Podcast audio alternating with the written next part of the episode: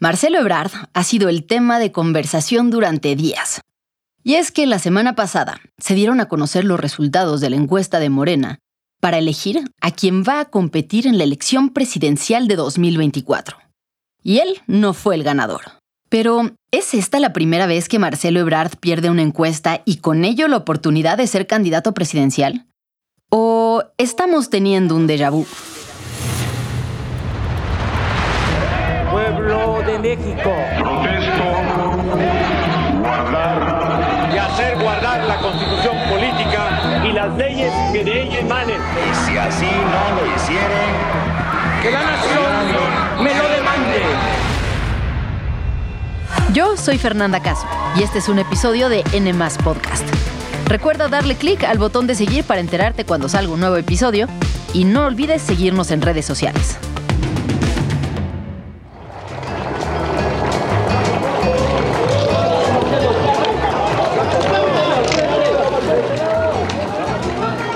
Eran las 12 del día del 15 de noviembre de 2011. Decenas de camarógrafos amontonados en aquella sala intentaban acomodarse para tener una mejor toma, mientras los reporteros insistían para conseguir una declaración.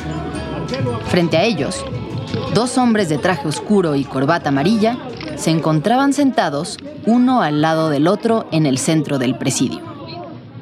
El primero de ellos, López Obrador, se mostraba reflexivo, algo encorvado y relajado. Y sentado a su derecha estaba el segundo de ellos. A diferencia de López Obrador, este se mostraba perfectamente peinado, erguido y un poco más tieso. Sus dedos apretados y entrelazados. No quitaba la mirada de enfrente. Era Marcelo Ebrard. En ese evento se iba a anunciar al ganador de la encuesta para elegir al candidato presidencial del PRD, que iba a competir contra Peña Nieto en el 2012. El formato que les vamos a presentar de entrega de resultados lo que busca es identificar la diferencia entre el puntaje que obtuvo cada uno de eh, los dos personajes que nos importan. Sí, los dos aspirantes estaban ahí sentados como contrincantes en una contienda. Pero difícilmente se podría decir que había fricciones entre ellos. Al contrario, eran dos viejos conocidos, aliados, que durante años habían hecho política de la mano. Su primer encuentro se había dado 18 años antes, en 1993, cuando ambos eran políticos jóvenes con mucho futuro. En aquella época, Marcelo Ebrard trabajaba en el gobierno del DF, un gobierno priista. Según él mismo lo cuenta, un día cualquiera en su oficina, vio de pronto por la ventana cómo la plancha del zócalo empezaba a llenarse de gente y tiendas de campaña. Era Andrés Manuel López Obrador, un líder social tabasqueño que venía a hacerle un plantón. Así se relata el momento en el documental de Enrique Olvera, que publicó sobre la vida de Brad. Y Andrés llegó con una caravana de exempleados de Pemex de Tabasco y Veracruz a los que no se les habían pagado sus liquidaciones. En resumen me dijo, mira, la gente que viene aquí son petroleros, son eh, pescadores y Pemex les sus predios o los corrió y no les paga. Y revisamos uno por uno. Si tú tienes razón, pues que les paguen y se van. Y si no tienes razón, te vas. Me dijo, órale. Después de eso, en 1997, se volvieron a encontrar. Marcelo Ebrard era diputado electo por el Partido Verde y López Obrador era presidente del PRD en un momento muy complejo para el país. La crisis económica de 1995 había trastocado al sistema financiero y muchos bancos se encontraban al borde de la quiebra. Para atender el problema, el presidente Ernesto Cedillo propuso una serie de reformas que salvaban el sistema bancario, pero que por décadas le iban a costar millones de pesos a los mexicanos. ¡Que paguen los de cuello blanco los que se llevaron todo! El famoso Fobaproa. ¡No al Fobaproa! ¡No al Fobaproa! Marcelo Ebrard, como diputado, y López Obrador, como dirigente partidista, se opusieron a esta medida. ¿A cuánto ascienden, señor secretario, al día de hoy los pasivos del FOBAPROA? Tenemos un secretario de Hacienda irresponsable, porque ni contesta preguntas ni responde de sus hechos. Marcelo y López Obrador fracasaron en este intento, pero su relación se volvía cada vez más cercana. Y tres años después, en el año 2000, por fin estuvieron juntos en un proyecto a largo plazo. La gente de la capital no se deja engañar. Quiere hechos, no invenciones. Quiere, defiende y protege a la gente. López Obrador, honestidad valiente. López Obrador se lanzó por el PRD para ser jefe de gobierno de la Ciudad de México y Ebrard decidió apoyarlo. Andrés Manuel López Obrador el próximo miércoles recibirá su constancia de mayoría como eh, jefe de gobierno electo de la capital de la República Mexicana. Desde entonces, el destino de Ebrard estuvo atado al de López Obrador. Marcelo fue miembro de su gabinete y después se convirtió en su sucesor en la jefatura de gobierno de 2006 a 2012.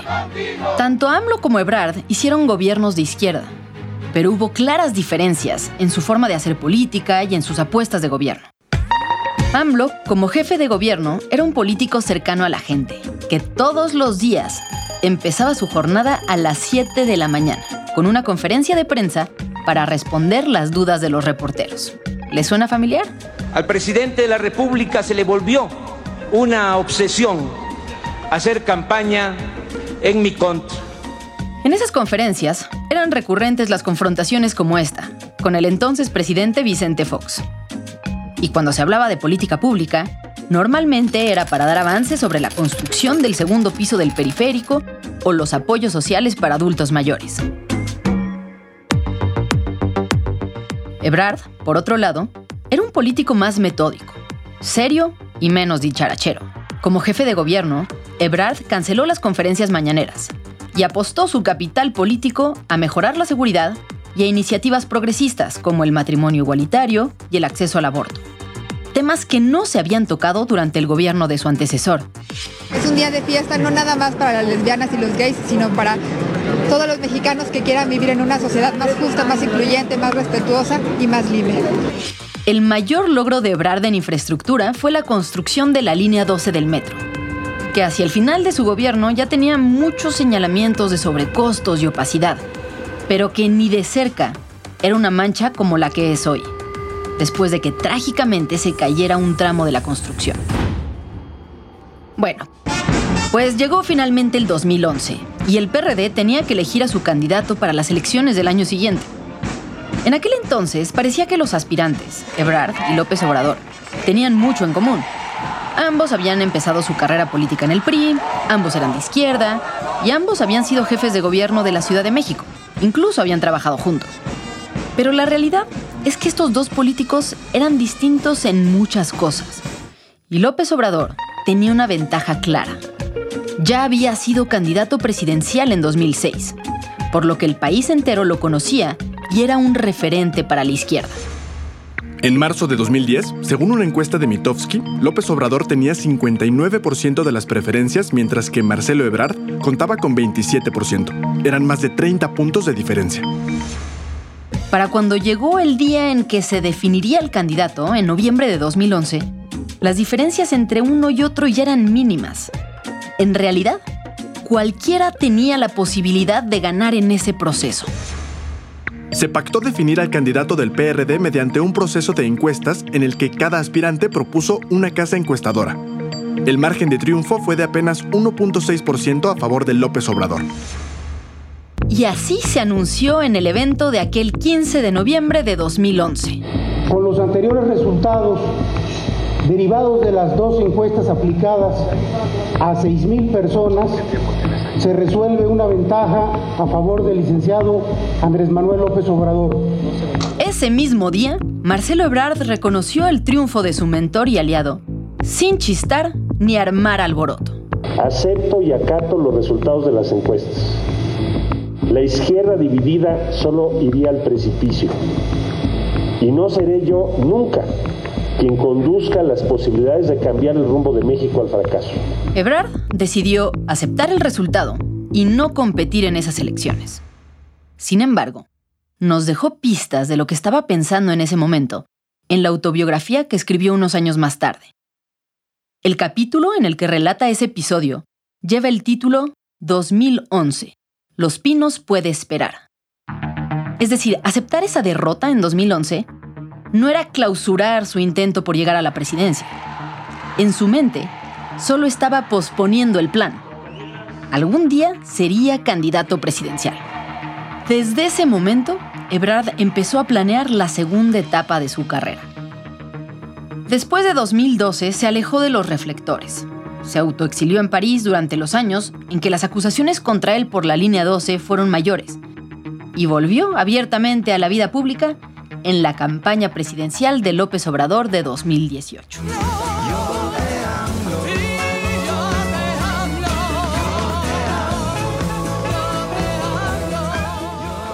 Sí, aunque no lo recuerden, en esa campaña había quien cantaba Yo te AMLO. López Obrador ganó la elección y fue Ebrard el secretario de Relaciones Exteriores. Desde ahí se apuntó tan pronto como pudo a la candidatura presidencial de 2024. Y hoy, 12 años después de aquel evento de 2011 en el que perdió la candidatura, Ebrard se encuentra en una situación muy similar. Morena ha dado a conocer los resultados de su encuesta y él no resultó ganador.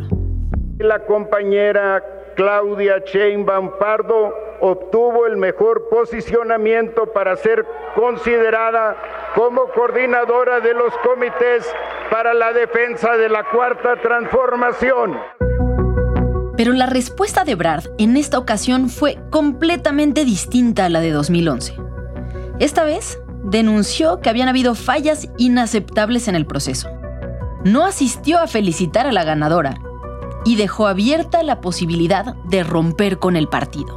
En el año 2011, porque soy un agente siempre preocupado por la unidad de las izquierdas, con 32 cuestionarios, porque no tuve dudas sobre el proceso, dije, perfecto, ganó Andrés, yo lo apoyo. Es el que les está hablando. Si les digo esto,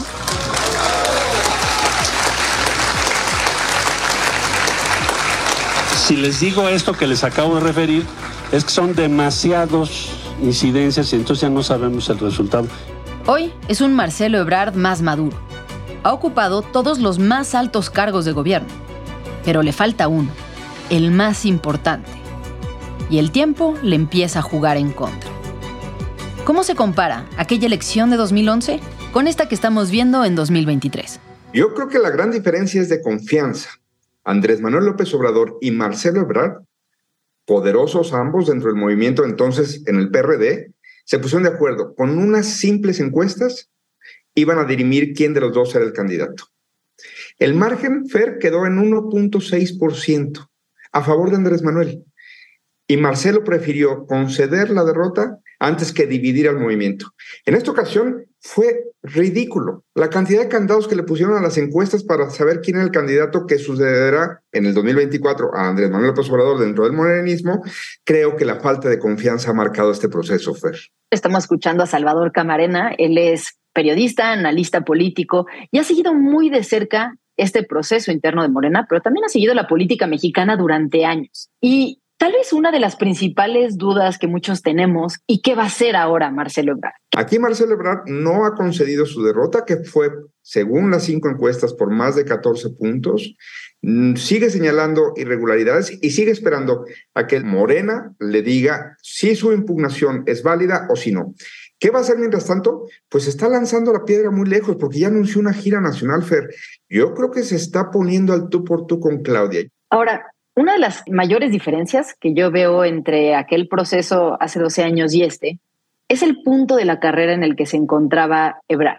Probablemente en la última elección, en el 2012, ¿no? en aquella de la que estamos hablando, él pensaba que le podía volver a tocar, que si no era en esa, más adelante podría volver a tener la posibilidad de competir por la presidencia. Tal vez en esta ocasión ya no, ya no piensa eso, ¿no? Me gusta mucho cómo lo pones. Tiene menos que perder siendo una etapa donde quizá haya un riesgo para él. El riesgo es que haya un cambio generacional, pero sí creo que él piensa que si lo rebasan la nueva generación, podría quedar desfasado en lo que él puede proponer, en lo que él puede eh, eh, ser. Y yo estoy convencido que más por edad física, porque puede ser que el contexto político cambie radicalmente cuando una nueva generación eh, llegue con otras ideas a, la mesa pública. El electorado también se, deja llevar por símbolos, quiere ver arrojo, quiere ver determinación, quiere ver decisión.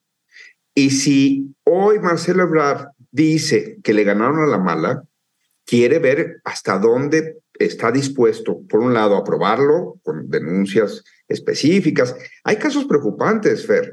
Eh, lo que se denunció con respecto, periodísticamente, con respecto a lo ocurrido en Colima, Jalisco, digo porque eran operadores, eh, presuntos operadores de Colima, del gobierno de Colima, trabajando en Jalisco, eh, con supuesto acceso privilegiado a las secciones donde iban a ser aplicadas las encuestas. Eso, si ese indicio se probara como real en todos los sentidos, la pregunta lógica es, ¿cuántos de esos casos pudo haber habido? Creo que si no limpia Morena eso y Marcelo logra que se instale como una duda legítima en el electorado y ese electorado lo ve con decisión, con determinación, será una posibilidad de que él siga vigente. Em, habíamos estado acostumbrados a ver a un Marcelo Ebrard muy ecuánime, siempre con respuestas muy pensadas, eh, con planes muy, muy claros y con ideas muy precisas de lo que iba a pedir. En cambio, en esta ocasión vimos algo distinto, ¿no? Y hemos estado viendo a lo largo de los días respuestas un poco más titubeantes. ¿Es que no preveía este escenario Marcelo Ebrard cuando entró en esta contienda? Es decir, había muchas señales, ¿no? Para imaginarse que algo así podía suceder. Vamos a considerar que todavía tenemos esa salvedad de que él sabe más de lo que ocurrió de lo que puede probar. Creo que sí vimos la semana pasada a un Marcelo descolocado, eh, destemplado, contrastante con el perfil de alguien calculador, frío, incluso medio irónico. Creo que estaba fuera de sí y tomó ese fin de semana para darse algunas eh, horas y tomar luego decisiones. El del lunes, Fer, yo ya lo vi más parecido al convencional Marcelo, al que nos tiene acostumbrados. Menos eh, apasionado y más eh, punch en sus golpes retóricos. Le mandó ese mensaje, soy el más leal. Le mandó mensaje de cariño al presidente. Entonces sí, Marcelo alcanzó a perder algo de su eh, templanza que le conocemos y a pesar de tantos reveses que le ha dado la vida, porque ha tenido una vida azarosa, bueno, a pesar de esa vida azarosa, sí lo vimos destemplado. El lunes yo ya lo vi otra vez dueño de una situación. ¿Le va a salir Fer otra vez? ¿Va a poderse reposicionar dentro de la esfera del López Obradorismo como una alternativa? No lo sé. ¿Se puede romper con Morena y no romper con el presidente? Ah, qué buena pregunta. Yo creo que hay un margen eh, para que eso sí exista. El presidente se va a retirar con un margen de aprobación bastante alto y con un reconocimiento de una buena parte de la población a su gestión. En ese sentido, él va a ser una figura para la cual se puedan explicar otros fenómenos paralelos. A lo mejor estamos viendo el nacimiento y él también lo anunció este lunes cuando habló en su, en su esperado anuncio, en su esperado mensaje, también dijo, bueno, voy a empezar a construir un grupo, voy a hacer toda una dinámica para constituir a los que me siguen y a los que creen como yo en una nueva, no dijo rama, pero y tampoco creo que le gustaría que se dijera tribu, porque las tribus tienen esta estigmatización del perredismo, que todo acababa a golpes y sillazos, pero sí, él todavía no manifestó que con esto me voy a salir. Al contrario, quizá Andrés Manuel López Obrador sea un paraguas que va a permitir que exista Morena y va a permitir que exista otro tipo de interpretación del morenismo. Ahora, finalmente, si Ebrard decidiera irse por Movimiento Ciudadano, que es la única alternativa que le quedaría hoy legalmente para poder competir por la presidencia, ¿es un candidato creíble? ¿Es creíble que vaya por otro partido después, eh, sobre todo por otro partido que ha sido oposición durante estos años? Después de haber estado durante todo el sexenio en el gobierno como una de las figuras principales y, haber estado desde la campaña hasta que no lo dejaron ser candidato. Yo no lo, yo coincido contigo. Va a tener un problema, a pesar de que ha sabido leer contextos y modificar su, su perfil. Hoy, eh, Marcelo Ebrard ha capitalizado su capacidad ejecutiva. En el gobierno de Andrés Manuel López Obrador, a mí me gusta decir que era el adulto en un gabinete completamente disfuncional y, absolutamente el que no rescatas mayor cosa. Eh, un tipo que por, eso mismo se convirtió en el bombero y entonces lo mandaban lo mismo a conseguir pipas para un desabasto de gasolina, que por supuesto, cosa afortunada, vacunas para la pandemia de COVID. Con esas capacidades demostradas, esa autoridad moral desde afuera creo que sería muy endeble. Diciendo desde adentro, la etapa en la que yo contribuí con el presidente López Obrador tiene que ir a una siguiente, eh, a un siguiente nivel a un, con una consolidación, a un mejoramiento, a un eh, eh, buscar alternativas para complementar. Se puede matizar de muchas maneras el cambio que quieras agregar a las políticas que él consecuentó estos años. Pero también habría que decir, si estás en Movimiento Ciudadano, lo primero que le vamos a preguntar a la ciudadanía es, ¿qué pasa con el militarismo que está viendo en México?